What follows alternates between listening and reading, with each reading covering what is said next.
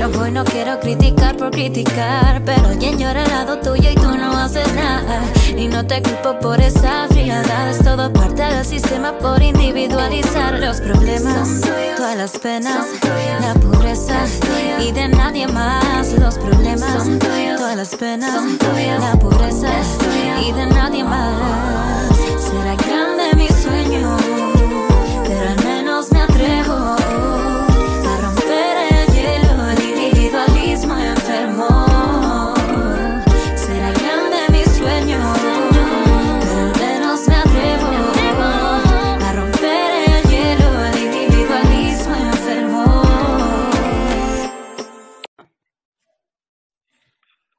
Tardes, eh, sábado 19 de diciembre. y estamos en otra vuelta de tuerca, nuestro podcast semanal, junto a Camila Cortés.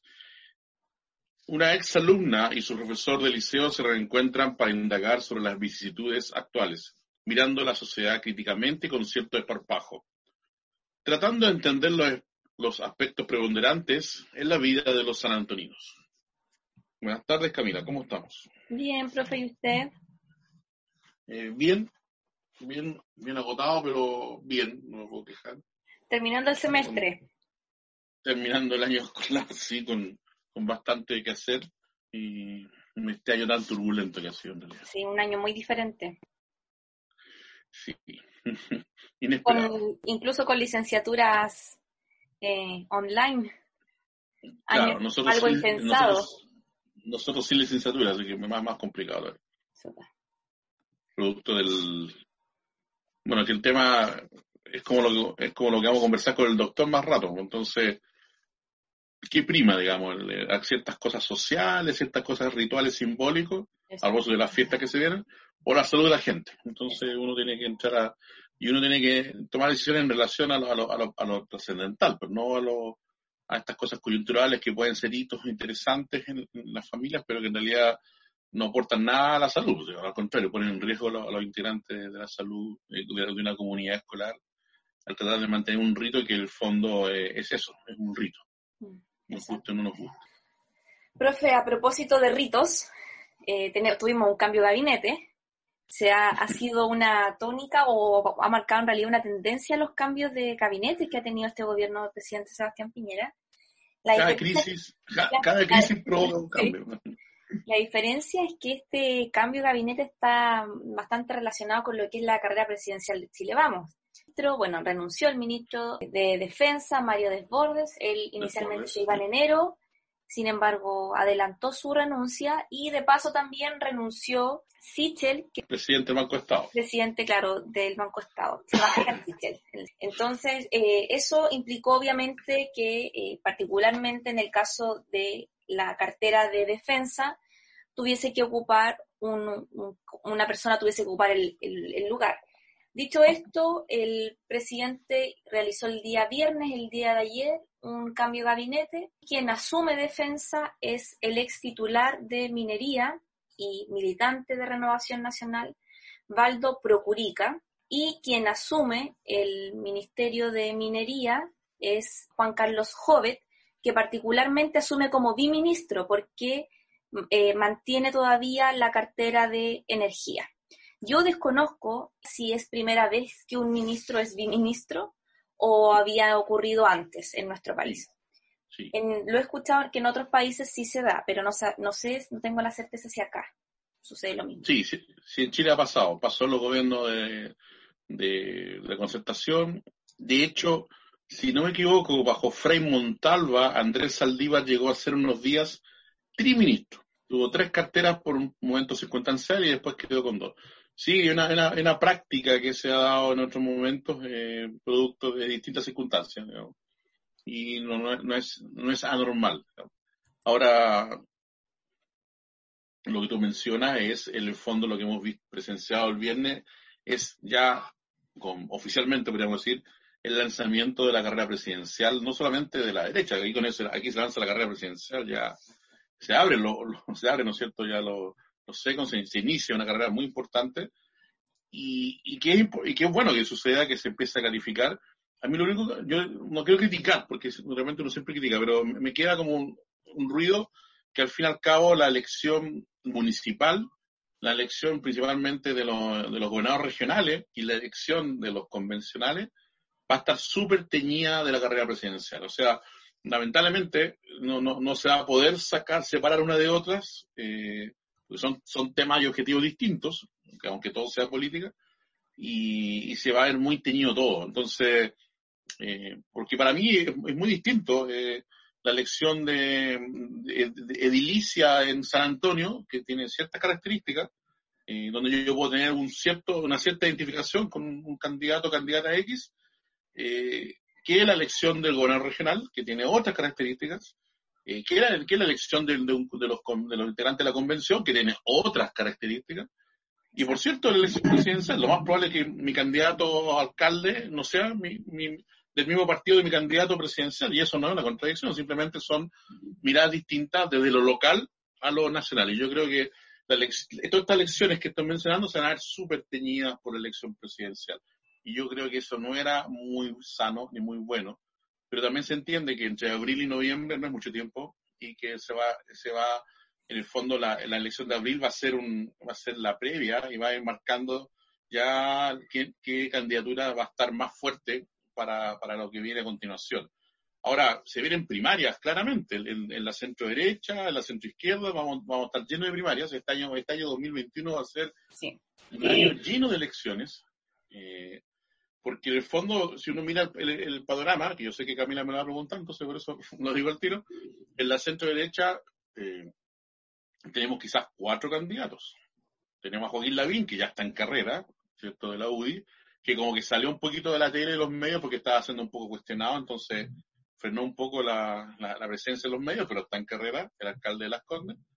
Tenemos, ese UDI, tenemos a, a Desbordes, había un diario que ayer se tituló Se desbordó, ¿no es cierto? O sea, se salió antes del, del, cargo, ¿no es cierto? Y se, se, lanzó ya a la carrera como un candidato de RN. Yo creo que es un buen candidato de RN, eh, Desbordes. Eh, quizás más, más afín a, lo que me gustaría a mí, como debería ser un candidato de centro derecha, que quizás lo que, al mismo voto duro de la derecha, porque Desbordes es un candidato atípico para la centro derecha. Y también es eh, Sichel, ¿no es cierto? Eh, Sebastián Sichel, de Bópoli, que también es como es un perfil muy distinto de centro derecha. ¿eh? Eh, no es el típico tampoco perfil, él también se difiere bastante de los candidatos de la centro derecha. También es, mucho más interesante para el electorado de centro que para el electorado de derecha. Va a ser muy, esto bien, entretenido, porque al final eh, se supone que la centro derecha está buscando un candidato de ellos, pero hay dos candidatos que son muy atípicos, insisto, en la previa a, lo, a, lo, que es el perfil del candidato típico de la centro derecha chilena, si uno mira el, la historia electoral de los últimos 100 años prácticamente. Y hay un posible cuarto candidato que quizás no vaya en esta primaria, que yo estoy, no han dicho que hay primaria, pero yo estoy suponiendo que, que en la derecha no vaya a suicidarse con todos estos candidatos en la primera vuelta, eh, que es el, el señor Kass. Claro. Kass del Partido Republicano. ¿sí? Eh, no sé si él vaya a una primaria con, con los demás, porque se ha mantenido muy distante el gobierno, incluso crítico del gobierno, y muy bajo perfil, y no sé si levante nuevamente una candidatura presidencial, y si la levanta, eh, quizás va a querer ir en el, voto definitivo de noviembre, entonces es probable que no vaya en, en, estas primarias. Profe, yo mm, brevemente, aparte de sumarme a lo que usted menciona, a mí solo me genera, eh, o sea, a veces como pienso en realidad, de que es un es muy interesante lo que pasa en lo que, y lo que va a pasar en la centro derecha y en la derecha, porque hay candidatos, por ejemplo, como Joaquín Lavín, que eh, por la presión, por el contexto, por la situación, pueden ofrecer eh, muchas cosas, por así decirlo, o pueden, eh, como tal como él lo dijo, en el fondo soy un candidato socialdemócrata, pero que eso genera, puede generar muchas divisiones, puede generar mayor adherencia, puede ganar más votos con ese tipo de discursos, pero va, va a generar inevitablemente fracturas en lo que es el Chile Vamos, en lo que es la UDI, e incluso en lo que es Renovación Nacional, o sea, no perder de vista el contexto en el cual sale Desbordes, eh, la premura que el partido le dice, o sea, o, eres, o estás en el ministerio o eres candidato por Renovación Nacional, pero ambas cosas no, no lo puede hacer y de hecho en una, en una entrevista que, que sale la, en Radio Duna, él menciona que también le dice lo mismo el presidente, o eres ministro o eres candidato. Creo que hoy día se nos vienen una serie de procesos muy interesantes que se van a dar dentro de los partidos y dentro de las coaliciones, que es súper importante rescatar. Creo que, Camila, que sin ser experto en, la centro derecha chilena, creo que están viviendo un proceso de bastantes cambios. Eh, puede que superficiales, puede que de rostros, pero también yo creo que están, produciendo cambios internos, que, desconozco la profundidad de esto porque no conozco, debo decir que no tengo amigos en, el mundo de la derecha chilena, amigos, digamos, con, amigos cercanos con los cuales pudiese conversar y poder saber más de ellos. Eh, conozco alguna, alguna otra persona, pero en realidad no, son mis amigos. Y entonces, eh, lo que yo percibo es que hay una suerte de, de proceso de, transformación interna de estos partidos, la derrota de la línea de la Jacqueline Van Rieselberg en la elección interna de la UDI, eh, estaba tratando de buscar el nombre del diputado que la derrotó, un diputado más joven, eh, no cansé. Eh, esa derrota de la línea dura de la UDI, que es la línea a la cual pertenecía Longueira, y bueno, y que, y que Víctor Pérez trató, de, trató de continuar en, esa línea, que es la, vieja guardia de la UDI, podríamos decir, eh, fue, fue derrotada categóricamente por, por, una corriente que es distinta y que está buscando cambios justamente en este partido. Eh, yo diría que esta, esta nueva directiva eh, tiene mucho más afinidad con, el, con la nueva con el nuevo discurso que obviamente como tú dices es pragmático pero es un nuevo discurso que ha levantado y ha instalado Joaquín Lavín yo la no, no, o sea, no puedo, ¿no es cierto?, hacer el, no puedo poner las manos en el fuego, bueno, por ningún político, pero no puedo dejar claramente evidenciado si, si hay una real eh, transformación de la mirada pues, sociopolítica o si es muy oportunista o si ambas cosas, digamos. Pero, pero está ahí, está sí, está ahí con ese discurso que tú dices que, que cae un poquito el populismo, digamos, o un poquito mucho, digamos.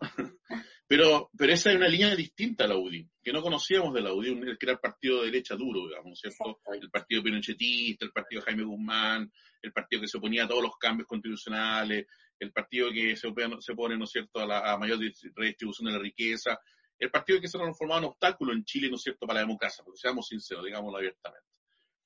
Y tenemos RN que, que de alguna forma trata de sobrevivir y mantenerse en esta alianza con, con la UDI, pero con un perfil un poquito más hacia el centro, aunque también tiene sus integrantes que miran más hacia el UDI, y que también ha vivido un cambio muy potente en forma interna bajo la gestión del mismo Desbordes y ahora con Desbordes como candidato. Entonces, eh, yo estoy mirando, ¿no es cierto?, que veo a, a, a, a, a Desbordes con, con, otros discursos, y se suma a Sichel, que desde el momento que apareció en la opinión pública siempre como un tipo con, con, mucha vocación por lo social, entonces también marca un perfil de él.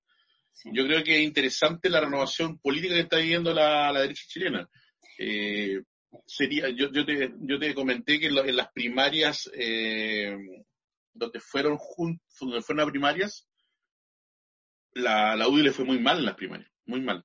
No hacía RN y, y Evópoli tuvo sus un par de logros. Sí, habíamos, habíamos hablado eso también aquí. Eh, Exactamente, entonces claro, viene cambio importante. No, no perder de vista, profe. Eh, bueno, Javier Macaya es el, el presidente nuevo de la UDI. Eh, gracias, diputado UDI Javier Macaya. Y claro, no perder de vista que incluso en el acuerdo por la paz y la nueva constitución eh, que se firmó en, en noviembre del 2020, sí, ¿cierto? O 2019. Yo parece que me perdí, me perdí, un año. Eh, me voy a quedar siempre en los 29. un año. Em, bueno, la figura de Desbordes fue fundamental en eso.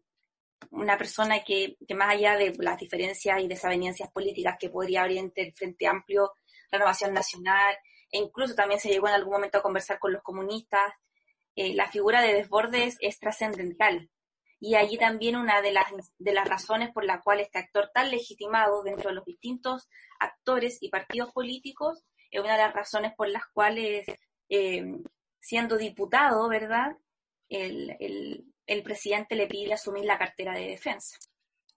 Entonces, claro, se nos vienen una serie de cambios dentro de las distintas coaliciones, pero también dentro de los distintos partidos, un cambio de miradas, cambio de estrategias también, o sea, sin ir más lejos, también lo tenemos en el otro lado, por así decirlo, el Frente Amplio con el Partido Comunista haciendo alianza en circunstancia que eh, cuando surge el Frente Amplio, una de las críticas que hace es al duopolio político que estaba eh, marcado en ese entonces por la nueva mayoría, ¿verdad? Que estaba como con exconcertación, nueva mayoría, y el Pacto Chile Vamos. Y hoy día, ¿qué es lo que hace eh, el Frente Amplio? Tiene muchas alianzas y estrategias con el Partido Comunista, a pesar de haberlo criticado constantemente. Entonces, estamos viviendo una serie como de amalgamas, por así decirlo, de reestructuraciones y cambios y que probablemente vayan a continuar con el devenir de, los días. Profe, a propósito de, temas, ¿verdad? Que los temas que marcaron la agenda, usted me había dicho que quería mencionar el, reajuste del sector público y las discusiones que se estaban manteniendo al respecto. Sí, me, parece que, bueno, contar como dato de la causa que el, trámite de este proyecto que es anual, también podríamos comentarlo en un momento, eh, está en el, Congreso, la propuesta que hace el gobierno, después de conversado con los representantes principalmente de, del mundo gremial, ¿no es cierto? Eh, y, la propuesta que hace el gobierno eh, es bastante pobre en términos del reajuste. Incluso al principio era menor de lo que lo llegó a ofrecer finalmente, que era un 2,7 y hasta sueldos de un millón y medio, porque sobre eso un 0,8 mm. de reajuste, el 0,8. Eh, y, y, dejando en peligro, ¿no es cierto?, el bono de vacaciones. En un momento quería retirar, después era un monto menor. El monto de vacaciones ya lleva algunos años en existencia y, es una, cifra de un guarismo de 100 mil pesos que se entrega a fines de enero. Eh, el bono término de conflicto que habitualmente se, se genera en, en, estas negociaciones, eh, que a veces ha sido más o menos, pero que existe, también lo querían sacar. Está la duda de los, aguinaldos, de los montos de los aguinaldos de Navidad y de, 18 de septiembre, entre otras cosas. Y también ahí está entre medio el tema del, de este bono COVID que se llamó, ¿no es cierto?, para los trabajadores de la salud que se ofreció públicamente eh, por parte de las autoridades cuando estábamos en medio de la crisis cuando veíamos que los, trabajadores de la salud no solo eran la cara visible de esta crisis, sino que también estaban empezando a morirse uno tras otro, digamos, porque hubo bastante decesos, lamentablemente, de, gente de la salud por, por hacer su trabajo. Entonces, eh, y hoy día como que eso todavía está ahí entrampado y no se tiene claridad. Entonces, eh, lo primero, ¿no es cierto? Yo creo que aquí nuevamente entramos en estos campos de las contradicciones. El Estado no quiere sacar plata de algunos lados, pero, pero nuevamente, o sea, son los trabajadores públicos, eh, eh, ha sido un año durísimo, eh, entonces después se quejan porque cuando se escuchan estos llamados de, hacer nuevos retiros de, de los fondos de pensiones, bueno, porque justamente el gobierno, en cuando tiene la oportunidad de ir entregando beneficios para ir bajando un poquito la intensidad de la, de las necesidades de la gente y las presiones que nacen a partir de ello, lo que hace es contrario, es, cerrarse, cerrarse, negarse y después se encuentra con un, un tercer, un tercer posible caso de, retiro, ya no, no hablemos del 10%. Entonces, eh, yo creo que nuevamente el gobierno ha llevado mal esta negociación, la llevó mal antes, en la comisión se establecieron algunos acuerdos de, comisión de correspondiente a, a este ámbito en, en, en la Cámara de en Diputados y después la, en la sala fue rechazado. En Hacienda, gracias Camila. Y fue rechazado en la sala y pasó rechazado al Senado. Entonces no sé cómo, cómo va a pasar esto y el tema es que estamos próximos a la paz, a Navidad, nos ha pagado el bono el aguinaldo de Navidad, ¿no es cierto? Entonces, eh, yo creo que nuevamente la insensibilidad del gobierno frente a estos temas, eh, yo no, no, digo que sean populistas, no digo que digan ya un bono un millón de pesos, para que, claro, eso es que dejaría, serían todos felices, pero no hay que caer en eso, obviamente. La caja fiscal no lo permite y nada parecido, pero sí mantener, mantener al menos los pisos de lo, de lo que se había y ya es, ya es importante para los, para los trabajadores y trabajadoras. No todos los trabajadores y trabajadoras son ministros, son subsecretarios, son jefes de área y nada parecido. La gran mayoría son sueldos mucho, muy inferiores a eso. Entonces yo creo que es importante considerar esto y ahí también están los trabajadores de la salud que han tenido un año de, aquello, ¿no es cierto? Los trabajadores de la educación que, eh, que tampoco es desmerecer lo que, lo que, lo, que tenían que hacer. Entonces yo creo que los trabajadores fiscales en general, ¿no es cierto? De todos los servicios, eh, creo que el Estado, el, el, gobierno en este caso debiese haber sido un poquito más... Eh, eh, propositivo con respecto a este tema y no generar un conflicto que a lo mejor el conflicto no va a escalar hoy día porque estamos muy cerca de Navidad, pero va a dejar nuevamente heridos en el camino y va, y va a generar nuevamente posibles escenarios de conflictividad social para el próximo año. Eh, para el próximo año va para marzo, digamos, no para el próximo año lejano. Eh, y lo otro que yo lo dejo como, como un titular, no creo que es, es, poco sano que se negocie esto año a año. Yo creo que con el gobierno de cuatro años lo que debe pasar es que cada gobierno debe ser, no hago una propuesta personal, no sé si esto puede ser eh, puede ser no constitucional, entiendo. Por lo tanto, quizás habría que revisar la constitución y las leyes si se pudiese hacer esto bianual, al menos bianual, o quizás para el periodo de los cuatro años de un gobierno, porque eh, siempre se, se, genera un conflicto a partir de octubre en estas negociaciones yo creo que no es sano, no es sano para la, gestión pública, no es sano también para el mundo de los, trabajadores. Quizás pudiese, ser, pudiese negociarse por dos años para dejar cierta estabilidad en esto, ¿no es cierto? Alguna vez lo han planteado unos parlamentarios, pero me queda la duda si tiene, si tiene problemas con la constitucionalidad de ellos y, qué habría que cambiar para poder cambiar este, este modo superandi que, que llevamos hace tiempo, eh, desde, por lo menos de que la democracia que se negocia y que, no, y que hoy día, ¿no es cierto?, nuevamente está entrampado eh, cuando estamos a, el lunes vamos a estar a, 21 de diciembre y todavía no hay luz verde con esto. bueno, y a propósito, claro, de lo que dice usted, fue muy criticado también y ha sido criticado en el último tiempo, quien por esencia lleva o toma las decisiones también junto al presidente en materia fiscal, que es con el ministro de Hacienda, Ignacio Biones, que él en una entrevista señala que, claro, si, si se tiene en consideración una empresa privada que en un año bueno recibe bono por término de conflicto o bono por vacaciones, eh, es válido en el fondo estar discutiendo tanto tiempo algo. Pero cuando se, se refiere o se habla del servicio público en un contexto de un año que ha sido muy malo, eh, él dice que la preocupación debiese ser tener pega, más que eh, estar preocupado de recibir un bono por vacaciones ahí yo creo, claro, un poco también lo que usted dice, que volvemos como con esta, esta, mala, esta mala forma de comunicar que ha caracterizado a los ministros, sobre todo en el último tiempo a Briones, y a la ministra Saldívar también en algún momento cuando dijo que eh, no, el, Estado no tenía por qué darle, hacerles un regalo, parece algo así. Entonces, eh, claro, una cosa, que, una cosa es que nos preocupe y por un tema de responsabilidad fiscal, ¿verdad? La cantidad o la capacidad negociadora que podamos tener en términos de lucas. Y otra cosa tiene que ver con cómo comunicamos lo que realmente queremos decir. Y, creo que la, tercera también se, quizás también se puede relacionar con que yo creo que el Estado es muy mal empleador. Ese siempre lo he visto así. El, Estado tiene muchos trabajadores, el Estado tiene distintos tipos de modalidades contractuales. Es muy mal empleador en la medida en que no reconoce la importancia de sus trabajadores en la función que se desempeña. Me refiero al Estado y a todos los servicios públicos detrás incluso, o sea, ahora a propósito de, la discusión del reajuste, hay que tener presente que esta mesa negociadora del sector público está integrada por 16 organizaciones que componen distintas organizaciones, valga la redundancia, de empleos fiscales, junto con la CUT. Y dentro de estas organizaciones, tal como usted dice, tenemos salud, tenemos educación, tenemos servicios públicos como un municipio, entonces es, hay un bricolaje, por así decirlo, de trabajadores y esta posibilidad a lo mejor de, ser más garantista como Estado en algunos aspectos que tienen que ver con los derechos o, el, efectivo cumplimiento de las funciones de estos trabajadores, el Estado en este tipo de situaciones pierde grandes oportunidades. Sí, eh, porque yo, yo, insisto, yo, yo trabajo con, con colegas que son asistentes de educación y que sus sueldos no son los sueldos de, ni siquiera de los profesores, y los profesores no son los sueldos de, otra gente. Entonces, eh, al final hay, gente que efectivamente necesita eh, estos bonos de fin de año, estas, estas, cosas que, al final les permiten eh, armar casi, no, no otro sueldo, pero armar una base que les permita pasar las fiestas y quizás, y quizás tener alguna, alguna semanita de, descanso fuera en un lugar y, y, la plata para eso es esto, es esto que se surge en estas fechas. Entonces, cuando se cierra la, la, la, puerta en ese sentido, genera frustración en la gente.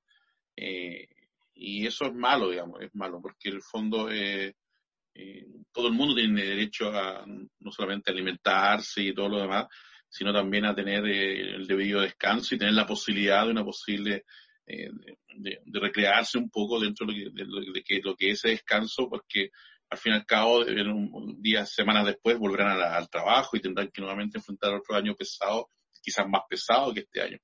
Entonces yo creo que hay que en error. Y lo otro que Vione hace rato que viene con la cadena, le soltó la cadena, de, empezó muy, como muy, asertivo en sus primeras intervenciones, eh, buscando generar un estilo distinto como ministro de Hacienda, pero lamentablemente después de un tiempo ya, después del fracaso, cuando se opuso al primer retiro del 10%, Briones se vino para abajo, pero terriblemente, ya en las intervenciones que ha hecho una y otra, y otra vez se está ganando el repudio masivo. Sí, sí. Bueno, profe, y, respecto justamente también lo que usted dice, o sea, tenemos un próximo año que también se nos viene complejo, eh, lo han dicho distintos eh, actores eh, del mundo político, del mundo científico, más allá de, de que se haya aprobado particularmente en nuestro país eh, la semana pasada eh, la vacuna, ¿verdad? Pfizer. Se comenzó con una inoculación masiva la semana pasada, pero todos hablan de que esto de la vacuna en el fondo eh, es un proceso bastante transitorio.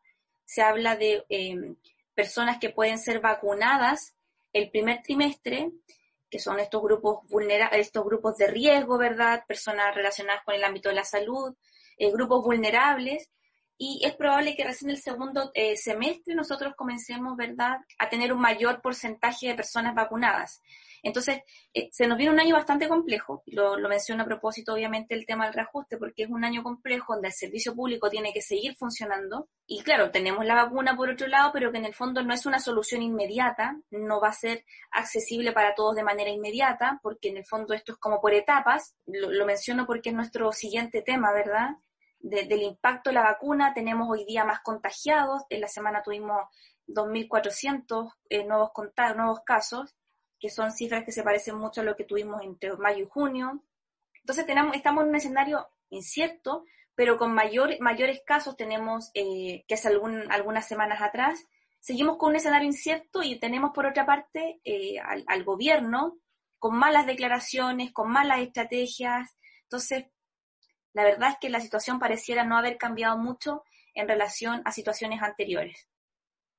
Eh, Camila, eh, bueno, ahí solamente decir dos cositas. Eh, acá en San Antonio empezaron a aumentar los casos. Tuvimos un día cero, después tres, después quince en la semana. No recuerdo si fue lunes, martes, miércoles o martes, miércoles y jueves. Y no, ignoro los datos del viernes y sábado. De hecho, yo, yo, entiendo que el equipo de fútbol de San Antonio Unido habían al menos seis contagiados, por tanto ya tienen, o sea, mucho más que seis en la, en la, comuna. De hecho, no, no, no, voy a poder viajar a jugar porque no, tenía plantel, porque ya con todos los que estaban contagiados, más los que habían tenido eh, mala trazabilidad, se quedó sin posibilidad. Eh, por un, eso por un lado, digamos, está aumentando muchos contagios también ya en localidades como la nosotros, eh, y la gente está viviendo estos días previos a la Navidad como si fuera normal, o sea, saliendo a comprar, aglomeraciones, ¿para qué, para qué decimos? Y, más encima, ¿no es cierto?, en los, locales, ¿cierto?, en las veredas, lleno de gente, sin mascarilla. Entonces, por razones obvias, pero lamentablemente sin mascarilla. Entonces, en, ese sentido, eh, está complicada la cosa. Yo siento que van a seguir aumentando los casos, lamentablemente.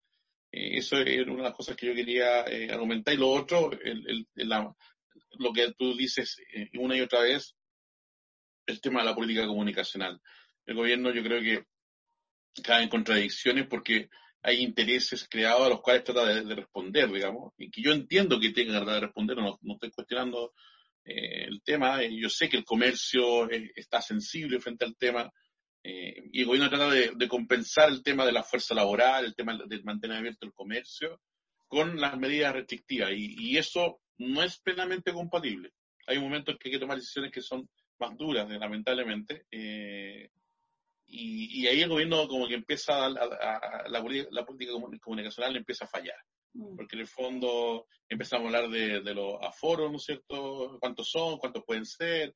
Empezamos a hablar, ¿no es cierto?, de horario, pero al fin y al cabo, ¿para qué estamos con leceras? En el fondo, si se junta mucha gente, sonamos, porque basta que uno esté contagiado y va a contagiar a varios, sea en el metro, sea en el transporte público, sea en la, dentro del supermercado, dentro del, del mall, ¿no es cierto?, en la feria libre, o sea, habiendo mucha gente aglomerándose, esto es caldo cultivo. Y en ese contexto, el gobierno está siendo muy flexible. Y yo siento que las consecuencias las vamos a estar viendo después de la de año nuevo, claramente. Bueno, profe, eh, a propósito de, temas de, COVID, el presidente confirmó en la semana que durante el mes de diciembre se iba a llegar a, a llegar a nuestro país las primeras 20.000 dosis de la vacuna contra el COVID y a partir de enero se iban a seguir recibiendo más dosis con el fin de vacunar a la población de mayor riesgo durante el primer trimestre, lo que les mencionaba recién. Pero lo que dice usted en el fondo eh, me parece bastante atingente, toda vez que, si bien es cierto, insisto, tenemos una parte de la, vacuna que viene, que nos garantiza el gobierno que viene llegando, pero las medidas de autocuidado son fundamentales, sobre todo en estas en esta fechas, ¿verdad? Donde, eh, y a propósito de lo que hablamos recién cuando comenzamos el podcast, por, por temas culturales, nosotros los latinos eh, en estas fiestas eh, compartimos con la familia, ¿verdad? pero es un año distinto, es un año que si nosotros no nos cuidamos, hay muy pocas garantías, por así decirlo, que digan relación con que otra persona o el Estado o cualquier otro sea el actor nos pueda cuidar. Entonces, desde ya, por supuesto, hacer una invitación a que la gente se cuide. Y a propósito de eso, eh, quiero invitarlo a escuchar la entrevista, ¿verdad? Esta semana entrevistamos al, al doctor Milton Egaña, que nos, nos menciona un poco brevemente eh, cómo está la situación en San Antonio, cómo ha sido este casi año de pandemia, donde obviamente nuestra comuna y nuestra provincia no ha estado ajeno al aumento de casos ni nada de eso, o sea, y, y el tema de los, de los contagiados, pero además nos habló y esbozó algunos temas relacionados con la eutanasia, toda vez que esta semana también fue discutido en el Congreso eh, un, un, proyecto de ley, ¿verdad?, que dice relación con la muerte digna y los cuidados paliativos, que busca que una persona que cumpliendo determinadas condiciones establecidas en la ley pueda decidir y solicitar asistencia médica para morir. ¿Esto qué quiere decir? Discutir la ley de eutanasia. Es un, momento histórico en nuestro país porque eh, muchas veces se ha solicitado en distintos contextos y en distintos gobiernos, pero hoy día estamos más cerca. Así que eh, lo voy a invitar a escuchar a nuestro entrevistado, ¿qué le parece? Ya, Camila, vamos a escuchar al doctor entonces. Muy buenas tardes, estamos en otro capítulo de Otra Vuelta de Tuerca, en la sección de nuestra entrevista de la semana. Tenemos un eh, invitado bastante importante eh, en esta ocasión y ya en el ámbito de lo que es la medicina. Tenemos como entrevistado al doctor Milton Egaña, un doctor obvio con una vasta experiencia, más de 20 años de experiencia en el servicio público en nuestra comuna. Así que desde ya, doctor, bienvenido y muchas gracias por, por apoyarnos en, en, este podcast, sobre todo siendo tan importante, ¿verdad? Conversar temas bastante contingentes en lo que refiere a la salud, la salud de los sanantoninos, un año pandémico, un año que ha sido bastante diferente, pero además con la particularidad de que estamos a puertas de que se comience a discutir la eutanasia. Bienvenido, doctor. Muchas gracias. Un agrado y lo que pueda colaborar con ustedes, eh, con mucho agrado. Doctor, en marzo del año 2020, ¿verdad? Este año, nos enterábamos que eh, se había diagnosticado el primer caso de un paciente con COVID-19. A la fecha ya han transcurrido nueve meses eh, desde su punto de vista, cómo ha sido esta experiencia, cuál sería el, balance que usted nos podría indicar de estos nueve meses a nivel nacional y, por supuesto, a nivel provincial y comunal. Bueno, mira, eh, con, respecto a, lo que hemos vivido en, San Antonio, no ha estado ajeno a, lo que hemos vivido en el país. Eh, nos tocó vivir el, el pic máximo de la, de la pandemia, aproximadamente entre los meses de julio y agosto, eh, y en esa oportunidad, afortunadamente, a pesar de que en, San Antonio eh, nos vimos en algún momento con toda la red de salud pública, eh, con un volumen de pacientes de, de COVID bastante alto, proporcionalmente mantuvimos características similares al resto del país. Eh, tuvimos un porcentaje importante de, fallecidos, fundamentalmente personas que tenían algunos factores de riesgo que de alguna manera lo hacen más vulnerable. Porque una de las características que, tiene eh, este virus, que eh, efectivamente son en aquellas personas que su sistema de defensa, su sistema inmunológico está más debilitado, por ejemplo, adultos mayores, personas diabéticas, hipertensas, personas que tienen cáncer o personas que tienen eh, el sistema inmunológico deprimido, son fundamentalmente los afectados. En la provincia hemos tenido eh, cerca de 70 muertos, ¿ah? lo, que no es, es una cifra importante. Y si nosotros esto para tener cifras más fácilmente comprobables, la cantidad de, muertos que hemos tenido en el transcurso de, estos seis, siete meses de, pandemia, eh, cerca de sobre los 15.000 muertos, para tener una, una, una, una, comparativa de lo que eso significa, eso es equivalente a los muertos que tenemos en accidentes de tránsito en, en 10 años. ¿Ah? O sea, todos los muertos en carretera, en accidentes de tránsito, atropellados, que mueren en 10 años en Chile, es lo que tuvimos en 6 meses. Por lo tanto, eso eh, contextualiza y le da el peso de que realmente fue una cifra bastante significativa. Ahora, llegada la primavera y acercándonos al verano, esta cifra empezó a disminuir eh, sin embargo, en este momento nos estamos encontrando con los primeros indicios que nos hacen eh, suponer de que podemos enfrentarnos a una segunda ola. Si nosotros comparamos con lo que ha estado pasando en Europa, porque nosotros hemos ido detrás de lo que ha ido pasando en Europa, eh, en Europa en este momento la, segunda ola que ha estado existiendo son cifras de tres a cuatro veces superiores a lo que fue la primera ola.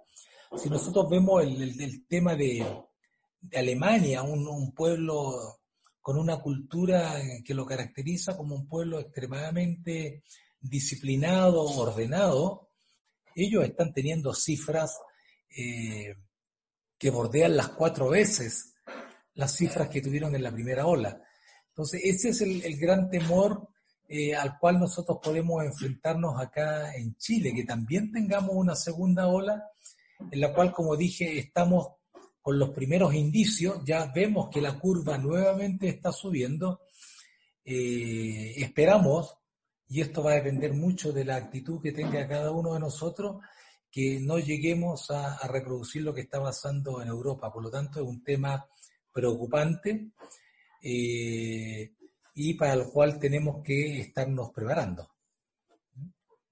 Así que eh, eh, ahora, si esto lo vinculamos con la gran esperanza que tenemos que la, vacuna nos vaya a solucionar este tema definitivamente, bueno, la vacuna tiene todo un proceso eh, que de hecho para lograr inmunizar en Chile necesitamos inmunizar aproximadamente 14 millones de personas para poder decir estamos liberados de esto, eh, nos va a tomar en un escenario muy optimista, por lo menos todo el primer semestre.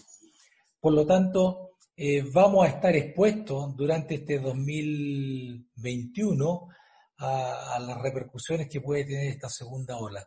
Y minimizarla va a depender ya no a esta altura de la vacuna, porque la vacuna, el efecto definitivo lo vamos a estar teniendo en el segundo semestre, sino que va a depender fundamentalmente de la actitud de las personas. Eso es lo que te podría mencionar como a, grandes rasgos. ¿ah? Ha sido un impacto muy potente, muy fuerte. Por eso yo usé la cifra eh, de fallecidos en accidente del tránsito de 10 años, que es equivalente a los muertos que tuvimos atribuibles al coronavirus en seis meses.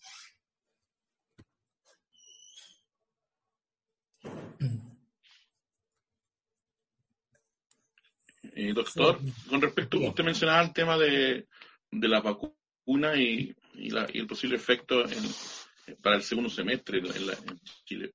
Eh, también se ha dado una, una suerte de discusión pública con respecto a que esta vacuna eh, no, está necesariamente testeada, no sé si está bien usada la palabra así, previamente y que en el fondo nos vamos a enfrentar a una vacuna que no, no, está la certeza de que efectivamente va a proteger a la, población del, de los efectos del COVID.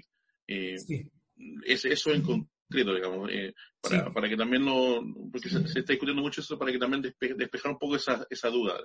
Sí, mira, acá lo que yo diría que ha sido como bastante determinante, y este es un tema que acaba de ver el, el comité del Instituto de Salud Pública y el comité de expertos que tiene, que han estado evaluando las dos vacunas que están llegando a Chile, que es la vacuna de Pfizer y la vacuna de Moderna, la explicación de por qué este proceso se ha dado más rápido, entre otras cosas, porque normalmente una vacuna eh, de las que nosotros tradicionalmente utilizamos en Chile, eh, toma un proceso de alrededor de cinco años más o menos en que pase por, por todas las etapas.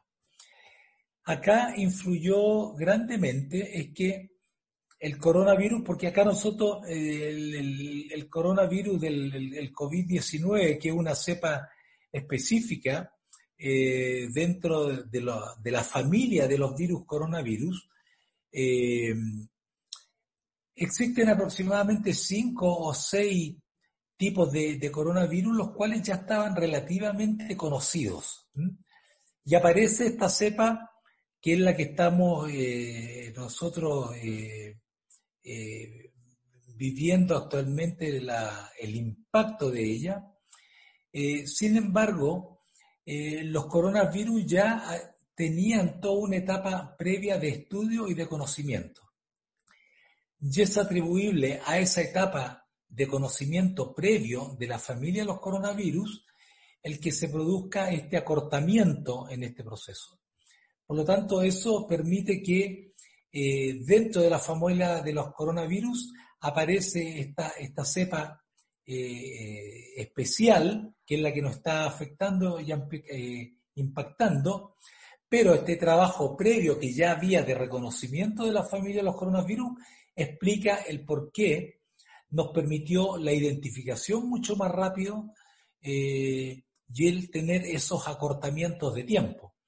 Ahora, lo que aún, lo que aún dentro de todo este proceso que nosotros reconocemos en una vacuna, que es primero identificar el germen que está produciendo la, enfermedad, eh, posteriormente pasar por una etapa eh, de, pruebas que se hacen en animales de laboratorio.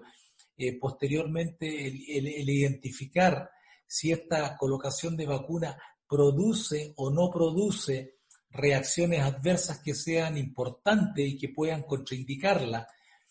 Eh, etapas que ya se han pasado. Después viene una etapa para ver si efectivamente esta vacuna produce una inmunidad efectiva o no. Y, después viene la etapa definitiva, que es la etapa que te dice, bueno, ¿cuánto tiempo dura esta inmunidad? Yo diría que esa última etapa es la que aún vamos a tener una respuesta que se va a ir dando en el transcurso de los próximos meses.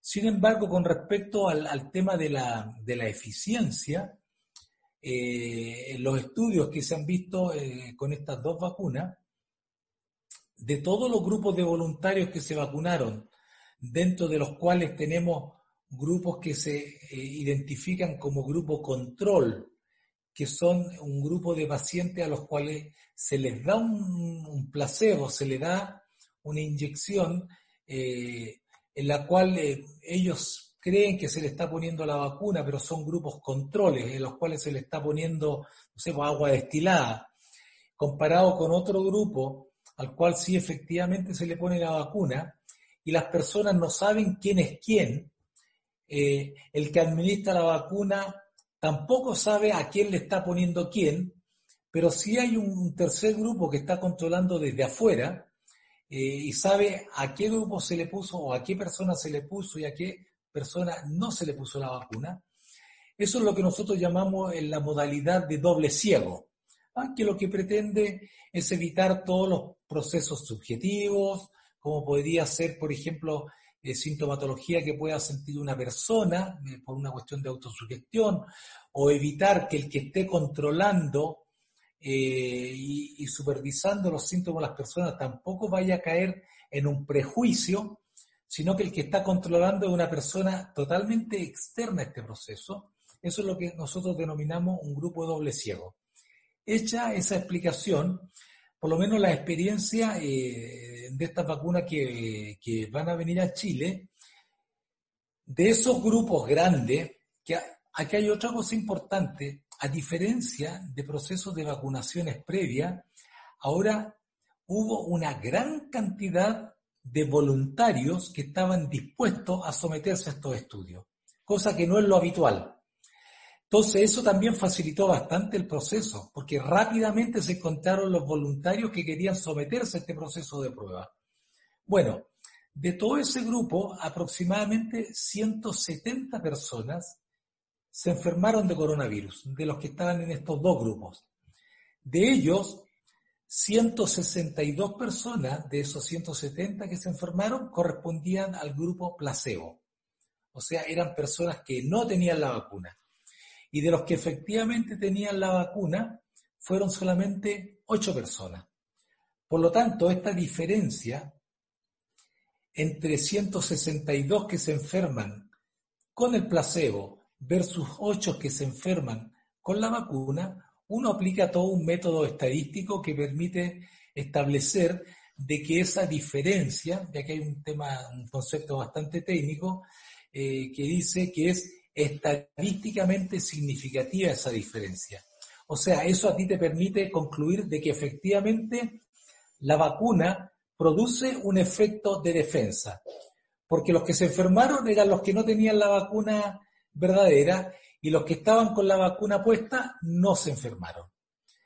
Ahora, eh, con respecto a la inmunidad que produce este virus, eh, si lo vemos nosotros en forma natural, cuando nosotros analizamos a las personas que se han enfermado, y de hecho acá nosotros nos ha tocado ver eh, personas que se han enfermado ellos en forma aislada, hicieron las defensas, y posteriormente conozco un caso de muy cercano que se enfermó toda la familia con, posterioridad. Eh, esta persona, al ser expuesta en contacto con su familia, no se enfermó. O sea, de alguna manera te está indicando eso de que las defensas que hace, ya sea la vacuna eh, o en forma natural, crea mecanismos de defensa que son eficientes para protegerte contra el coronavirus.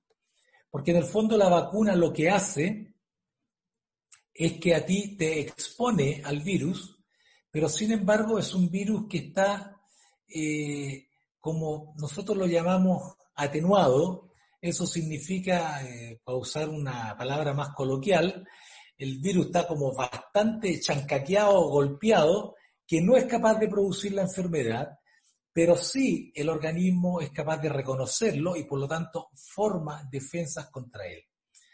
Por lo tanto, hasta este momento, eh, todas las evidencias muestran de que la vacuna efectivamente es capaz de producir anticuerpos y defensa de tu organismo para defenderte contra la enfermedad. Yo diría que la prueba que tenemos pendiente, y eso lo vamos a ir sabiendo en el transcurso del, del tiempo, es cuánto tiempo dura esa defensa dura seis meses, dura un año, dura dos años, o como pasa con algunas vacunas que dura para toda la vida, ¿ah? o hay vacunas que te duran, por, ejemplo, para toda la vida te dura la vacuna del sarampión.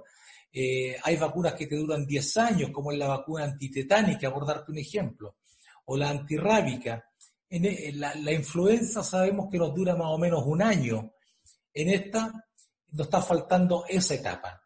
Eh, sin embargo, yo creo que esa respuesta la vamos a ir teniendo en la medida que vaya pasando el tiempo. Pero desde mi punto de vista, y esto lo digo responsablemente, claramente la vacuna va a ser un aporte, eh, la vacuna produce defensas, eh, te protege contra la enfermedad y por lo tanto lo que tenemos por delante es el proceso largo que viene para lograr inmunizar una población tan eh, importante como la que tenemos. O sea, eh, nosotros para decir que el, el país está inmunizado, eh, va a ser cuando nosotros logremos tener un 80% de la población vacunada. Sin perjuicio, el plan que hay va a partir por los grupos de, mayor riesgo, las personas que trabajan en salud, las personas que trabajan con ancianos, eh, posteriormente van a partir los pacientes crónicos, diabéticos, hipertensos, pacientes con cáncer, etc. Ahora, una etapa que también le falta a esta vacuna eh, es que lamentablemente, y ahora yo diría que va a venir ese proceso, no se hicieron pruebas con niños, eh, ni tampoco se hicieron pruebas con adultos mayores eh, de, edad muy avanzada, ni con embarazadas. Por lo tanto, no podemos y no sabemos si en este momento la vacuna tiene el mismo efecto de inmunidad que provoca en las personas que sí fueron controladas. Sin embargo, en base a la experiencia que hemos tenido con las otras vacunas, uno pudiera asumir de que el efecto también debiera ser positivo en los niños, en las embarazadas y en estos grupos de adultos mayores. Doctor, ahora lo voy a sacar del tema del COVID y lo voy a llevar también a un tema bastante contingente y relacionado con el ámbito de la medicina que dice eh, relación con la discusión parlamentaria que vimos esta semana sobre eh, la eutanasia. Es una discusión que ha estado por mucho tiempo en la mesa, sin embargo, en términos legislativos nosotros carecemos de una ley eh, que diga relación con la eutanasia. Ha aumentado la esperanza de vida a nivel mundial, por lo tanto esta discusión cada vez se hace más importante. Sin embargo, el gran problema es que no solamente refiere a una discusión del ámbito técnico, desde la medicina, sino también se cruzan otras miradas como ideológicas, políticas incluso, em, relacionadas con los valores, relacionadas con lo moral, desde su punto de vista. Eh, en caso de que en este país, que en nuestro país, se comience a legislar eh, una ley o se comience, comience a regir una ley de eutanasia, ¿cuáles son los puntos que debiesen considerar sí o sí esta ley? o por decirlo de alguna otra forma, cuál es la letra chica que debiese estar presente en la discusión que vamos a tener la próxima semana y que desde luego, en caso de aprobarse, podría regir la ley de eutanasia en este país. A ver, acá en el tema de la, de la eutanasia, como nos ha pasado con, con otros aspectos que, hemos, que se han visto, eh, como por ejemplo cuando se discutió el tema del aborto en las tres causales, o, u otros temas como cuando se discutió la ley de divorcio, eh, inevitablemente este tema está traspasado eh, por temas de tipo cultural, de tipo ideológico, de tipo eh, religioso, de creencias, y por lo tanto este tema no está ajeno a eso. con respecto a cómo enfrentar este tema, las diferencias fundamentalmente están explicadas por, por esas razones que forman parte de cada uno de nosotros. Eh, si uno fue que, criado en, un ambiente cultural eh, religioso conservador, indudablemente que eso va a impregnar el análisis que yo haga de esto. Por el contrario, si he sido criado en un ambiente más liberal, también esa manera de, ver este tema también va a ser traspasado. Ahora, yendo como un tema más eh, objetivo, sin, sin, meterme en este tema valórico que indudablemente pesa, eh, la eutanasia hay que entenderla como eh, la acción, o sea, yo hago algo u omito algo por parte del equipo salud o por otra persona eh, con la intención de provocar la muerte de un paciente que está en etapa terminal. Es un paciente que sabemos que inevitablemente va a morir, eh, pues, al menos por el conocimiento que tiene la, ciencia en este momento, sabemos que no hay otro camino posible. Eh, y aquí tenemos que excluir todas las excepciones, porque como nos pasa frecuentemente en medicina, siempre están las excepciones. O sea, está el caso eh, del paciente que, todos pensábamos que iba a morir, que tenía un cáncer terminal, y ocurre que no ocurra así, ese paciente tiene la capacidad de, recuperarse. Pero en términos generales, es un paciente terminal eh, o a veces pacientes en estado vegetativo, altamente dependiente, y que con el objetivo, por un acto de compasión o por un acto de eliminarle eh, todo sufrimiento, eh, se toma la decisión de interrumpir la vida de, esta persona. Ahora, acá en la, eutanasia nosotros podemos también eh, identificar, en primer lugar, si esta eutanasia es voluntaria, como hay muchos países que la tienen legislada, o sea, el propio paciente eh, plantea en vida el que él quiere eh, que, se interrumpa su vida, o tal vez en algún momento lo dejó establecido que si él se encontraba en una situación de este tipo, se efectuara esta, esta acción. También la, podemos considerar no, voluntaria en algunas situaciones bien excepcionales, como ocurre a lo mejor en casos eh, de, niños que no tienen la capacidad de expresarlo, o en pacientes que, que, se encuentran en esta situación y nunca tuvieron la posibilidad de, expresarlo eh, directamente.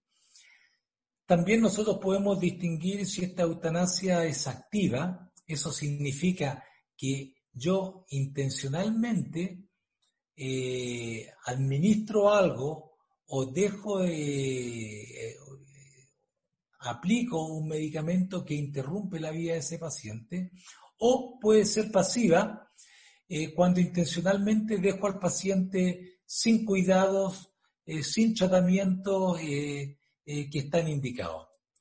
Ahora, esto hay que diferenciarlo con una situación eh, que una práctica, yo diría, habitualmente que, nosotros vemos en este momento eh, previo a que salga esta ley, es lo que en, el ámbito de la medicina llamamos la, limitación al esfuerzo terapéutico, que consiste fundamentalmente en en, omitir tratamientos desproporcionados eh, o tratamientos que sabemos que no van a estar aportando nada eh, a ese paciente. Eh, ya sabemos que estamos en un camino sin retorno y a ese paciente muchas veces esto se conversa con la familia y se toma la, decisión de, dejar tranquilo y esperar que se complete el proceso de la muerte. Eh, y evitamos estarlo sometiendo a procedimientos que obviamente por muy terminal que sea el paciente son incómodos y son dolorosos para, para ellos. Y esto lo estamos haciendo en un paciente que nosotros vemos que la, la muerte se, se prevé muy próxima. Eh, y esto se puede hacer con consentimiento explícito, implícito, o el mismo paciente lo había dejado previamente establecido. Eh, también eh, eh, hay países que han legislado sobre un concepto que se llama el, suicidio asistido, que lo, han implementado en, aquellos casos que ayudan al paciente a que sea él definitivamente quien administre el, el medicamento o la acción que va a terminar por eh, terminar la, vida. Ahora, en, la, en las experiencias que, existen con respecto al tema de la eutanasia, eh, por ejemplo, en, Holanda y en Bélgica, eh, consideran legal la intervención esta ya sea a través de un mecanismo directo eh, y eficaz para causar la muerte del paciente que sufre una enfermedad eh, irreversible y son pacientes que se encuentran en fase terminal y con padecimientos que son insoportables. Hay una serie de exigencias que tienen estas legislaciones. Eh, ellos plantean, por ejemplo, que la petición de eutanasia tiene que realizarse. Ellos plantean que, esta decisión debe ser reiterada, que debe ser voluntaria, que ser producto después de, una reflexión y que los sufrimientos deben ser intolerables y sin ninguna perspectiva de, mejoría. Y obviamente que el paciente tiene que estar absolutamente informado de esto. En, algunos estados de, Estados Unidos, por ejemplo en, en Oregon, eh, se le permite a, los médicos prescribir eh, eh, medicamentos que son capaces de, provocar esta, esta, esta muerte, pero el, paciente, él se auto administra los medicamentos en el lugar que, él decida. para poder tener esta prescripción, los pacientes tienen que tener certificados de dos médicos que indiquen que el paciente tiene una enfermedad eh, incurable y que su expectativa de vida no supera los seis meses. Eh, me recuerdo que en una, en una revista especializada en la New England Journal of Medicine decía que no era inmoral ayudar a suicidarse a los enfermos terminales que se encuentran en un estado límite. Ahora, un tema eh, eh, ah, hay, otra experiencia, la que nosotros eh, conocemos en, Suiza, en que la eutanasia también está legalizada, sin embargo la administración de la droga al paciente es aportada por personal que está especialmente eh, capacitado, no necesariamente es un médico, son personas, pueden ser paramédicos, pueden ser técnicos, son personas que se abocan fundamentalmente a eso, que han sido debidamente capacitados y son ellos los que proceden eh, a, aplicar el mecanismo que se vaya eh, a utilizar como para eh, terminar la vida del paciente. Un, tema importante y que yo lo he visto que ha estado en la discusión parlamentaria es que algunos se hablan que dicen que la, la prioridad debiera darse en los métodos paliativos, fundamentalmente lograr ser eficiente en métodos que te permitan disminuir o erradicar el dolor de una enfermedad. Y eso no es menor, porque en, estudios que se han hecho en estos países donde la, la eutanasia se encuentra legalizada, se ha visto que el porcentaje de pacientes eh, que solicitan la eutanasia, eh, cuando el paciente se logra disminuir el dolor o hacer desaparecer el dolor, el porcentaje disminuye drásticamente. Eh, o sea, el paciente que está sin dolor solicita menos la eutanasia. El paciente que está con dolor, y especialmente si estos dolores son insoportables, es el paciente que solicita la eutanasia o su familia solicita la eutanasia. Por lo tanto, desde mi punto de vista, sin perjuicio que yo comparto de que la eutanasia eh, es una alternativa eh, por, estas motivaciones que yo decía de, conmiseración, de, piedad que uno puede sentir por una persona eh, que está en esta etapa, debiera primero asegurarse el que yo al paciente lo dejo sin dolor logro erradicar ese dolor. Y por lo tanto, si la situación persiste en esas condiciones, obviamente que estamos en un escenario en que no sea el dolor el factor acelerante y determinante en pedir la, eutanasia. En este momento nosotros tenemos la tecnología que permite erradicar absolutamente el dolor, el sufrimiento. Eh, por lo tanto, eh, esta ley eh, debiera considerar eso. Agotado eso, obviamente que nosotros nos podemos eh, eh, ver los mecanismos, cómo hacemos que el paciente pueda acceder a esta situación y a esta solicitud.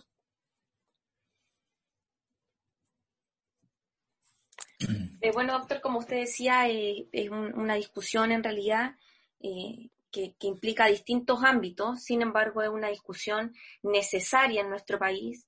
España, sin ir más lejos, eh, tal como usted lo mencionaba, otros países en el mundo ya eh, tienen legislaciones, ¿verdad?, en esta materia. España en la semana también lo hizo, de hecho es el sexto país en tener una legislación vigente respecto a la eutanasia y es una discusión fundamental en nuestro país.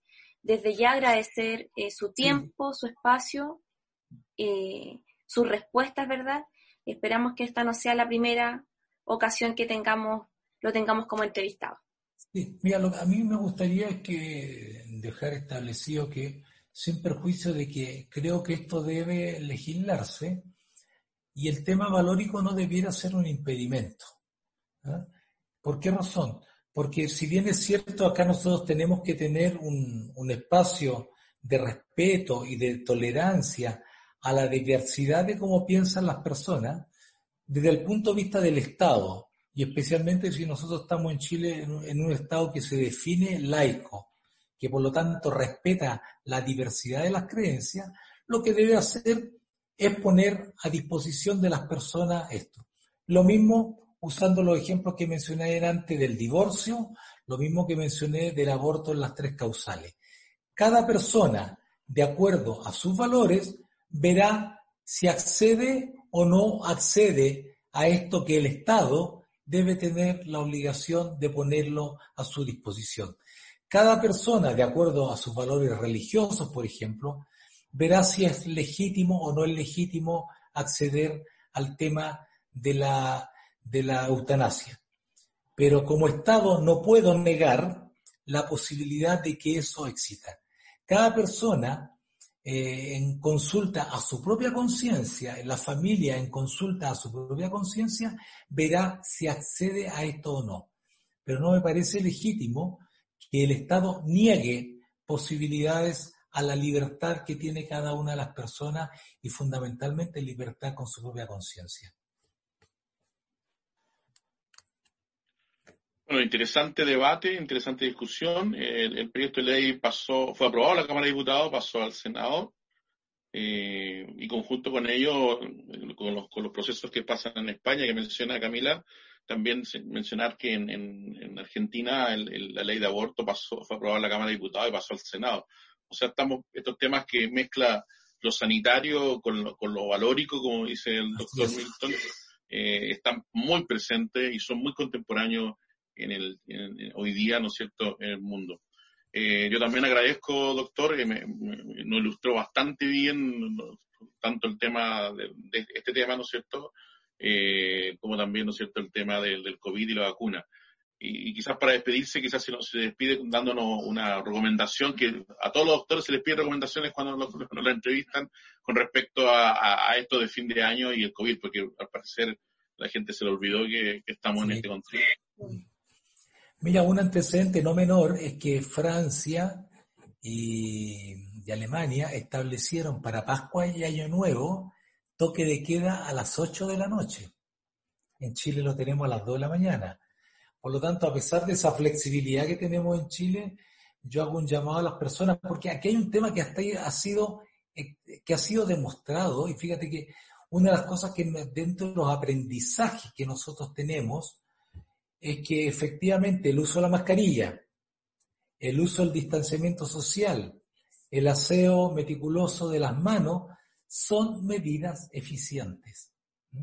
En algún momento el tema de la mascarilla estuvo en discusión, que habían países que decían que no. Suecia, el país más libertario con respecto al tema del uso de la mascarilla, que no usaba la mascarilla y tuvo una política eh, bastante más laxa que la que tuvieron el resto de los países, en este momento está pagando las consecuencias y en este momento en Suecia están implementando el uso de la mascarilla. La mascarilla es eficiente, sirve, es útil y el distanciamiento social también. Por lo tanto, el llamado que yo puedo hacer a propósito de lo que me pide Sergio es que en estas fiestas nos cuidemos, tengamos fiestas restringidas en el ámbito familiar más, más cercano, no vayamos a fiestas clandestinas de bailoteo, por muy atractivas que sean. Creo que la responsabilidad y que nos perdamos un año nuevo en nuestra vida no es nada, no es nada.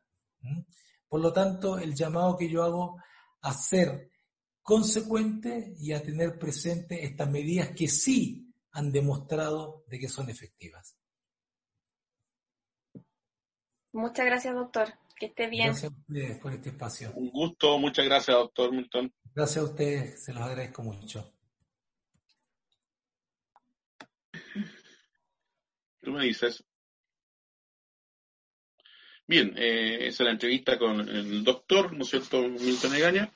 Eh, insistir en que el proyecto de ley de la eutanasia en Chile pasó a la Cámara de Diputados, fue aprobado, lo cual ya es un hito para este, para este proyecto, eh, y que ahora va al Senado. Independiente de lo que suceda en el Senado, que podría eventualmente entramparse, el Senado es una Cámara un poquito más conservadora por la composición que tiene hoy en día, eh, independiente de eso, ya es un hito que haya sido aprobado la Cámara de Diputados, porque en el fondo es un inicio eh, ya sin retorno, o sea, se podrá demorar un poquito más, podrá tener alguna, alguna modificación el proyecto, tendrá que irse a una comisión mixta, pero en algún momento, no de este año, yo lo más probable que ya no, ya no queda nada este año, pero durante el 2021 lo más probable es que tengamos luz, luz verde con respecto al, proyecto de, eutanasia. Y lo más importante, eh, el apoyo fue transversal. El rechazo estuvo más focalizado hacia la centro derecha, como siempre en estos temas matóricos. Eh, pero el, apoyo también el apoyo fue transversal. Hubo votos de la centro derecha, del centro político y de toda la izquierda a favor del proyecto. Entonces eso habla de que de alguna forma el proyecto se despolitizó. Eh, sí tiene una carga eh, valórica, eh, ética y también incluso religiosa, como dijo recién el doctor, eh, y obviamente ideológica, pero ya por lo menos salimos de los partidos políticos, ya esto no es una no es una discusión política si un, que, un, que un grupo quiera dominar a otro y quiera pasarle, no, acá hay una discusión mucho más profunda que tiene que ver con los seres humanos y, y yo creo que eso es bueno, es bueno que estos proyectos se discutan, que finalmente se, se aprueben o se rechacen eh, en base a, los otros argumentos, eh, aunque claro, eh, yo creo que el, tema de, de, la moral y de la religión debe estar afuera de esto, pero esa es mi mirada más personal, pero por lo menos ya lo se despolitizó el proyecto y eso es un avance innegable. Así que creo que la semana en ese sentido es positiva, claramente, y sorpresivo la salida de los de estos líderes de la centro derecha, ¿no es cierto?, del gobierno, de, se desembarcaron del gobierno de Piñera, ya está muy mal el gobierno de Piñera en la mirada popular y la, en la encuesta, entonces para iniciar su carrera aparte de la travesía hacia las elecciones de noviembre del próximo año. Así que son las novedades de esta semana. Eh, bueno, y la gente gastando el 10%, pues eso era como... Claro, ya imagino en las calles. Profe, yo me quedo también con la discusión, en realidad, que pasó la Cámara de Diputados. Creo que, que ya el momento que se discuta es un triunfo para eh, un Estado laico como el nuestro creo que es un, un, triunfo también para un Estado de derechos y para las libertades que tienen las personas. Así que me quedo con eso y le deseo un muy buen fin de semana. Igualmente, Camila, para ti y para todos nuestros amigos y amigas que nos escuchan sí. Eh, ya casi todas las semanas. Sí, y recordar que mañana tenemos primaria en San Antonio. Sí, hay primarias mañana, habíamos conversado de eso la semana anterior las primarias de la unidad constituyente, donde se presenta en el caso San, en, en, en, Chile, en varias comunas de Chile. Pero acá en San Antonio específicamente se presenta eh, por la mujer cristiana el concejal eh, Jorge Jorquera y el, por la, el Partido Socialista el concejal eh, Fernando Núñez. De uno de ellos dos saldrá el candidato de la unidad constituyente al municipio de, de San Antonio que tendrá que disputarle al, a la, a la, al resultado de la otra primaria, que es del 9 de enero, 9. entre el concejal Maximiliano Miranda y la funcionaria municipal. Eh, no, la, eh, de la gobernación, Carolyn Ciro. ¿Cuánto? Carolyn Ciro.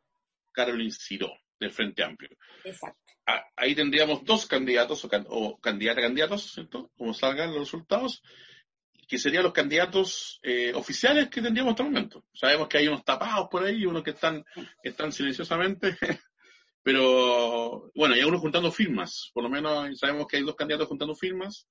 Eh, y bueno, cuando ya logren oficializar su, si logran oficializar su candidatura antes del, del 10 de enero, por ahí, 11 de enero, por ahí.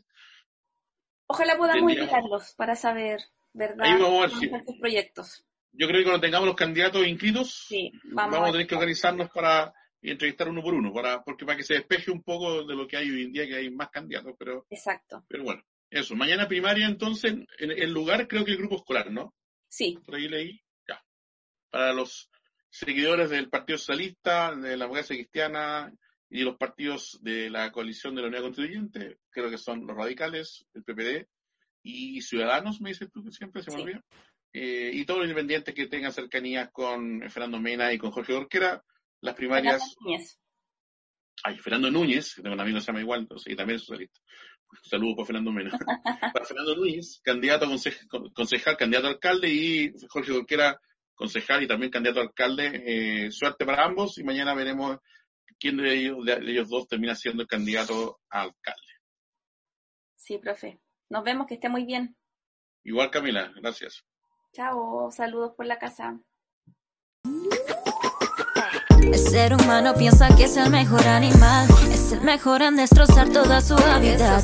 Lo único importante es el dinero, destruyen bosques, llenan ríos de veneno. Es más fácil vivir haciéndote ciego, pensar que estos problemas a ti son ajenos. Ya era hora de que todos despertemos, que queda poco para que el mundo levantemos.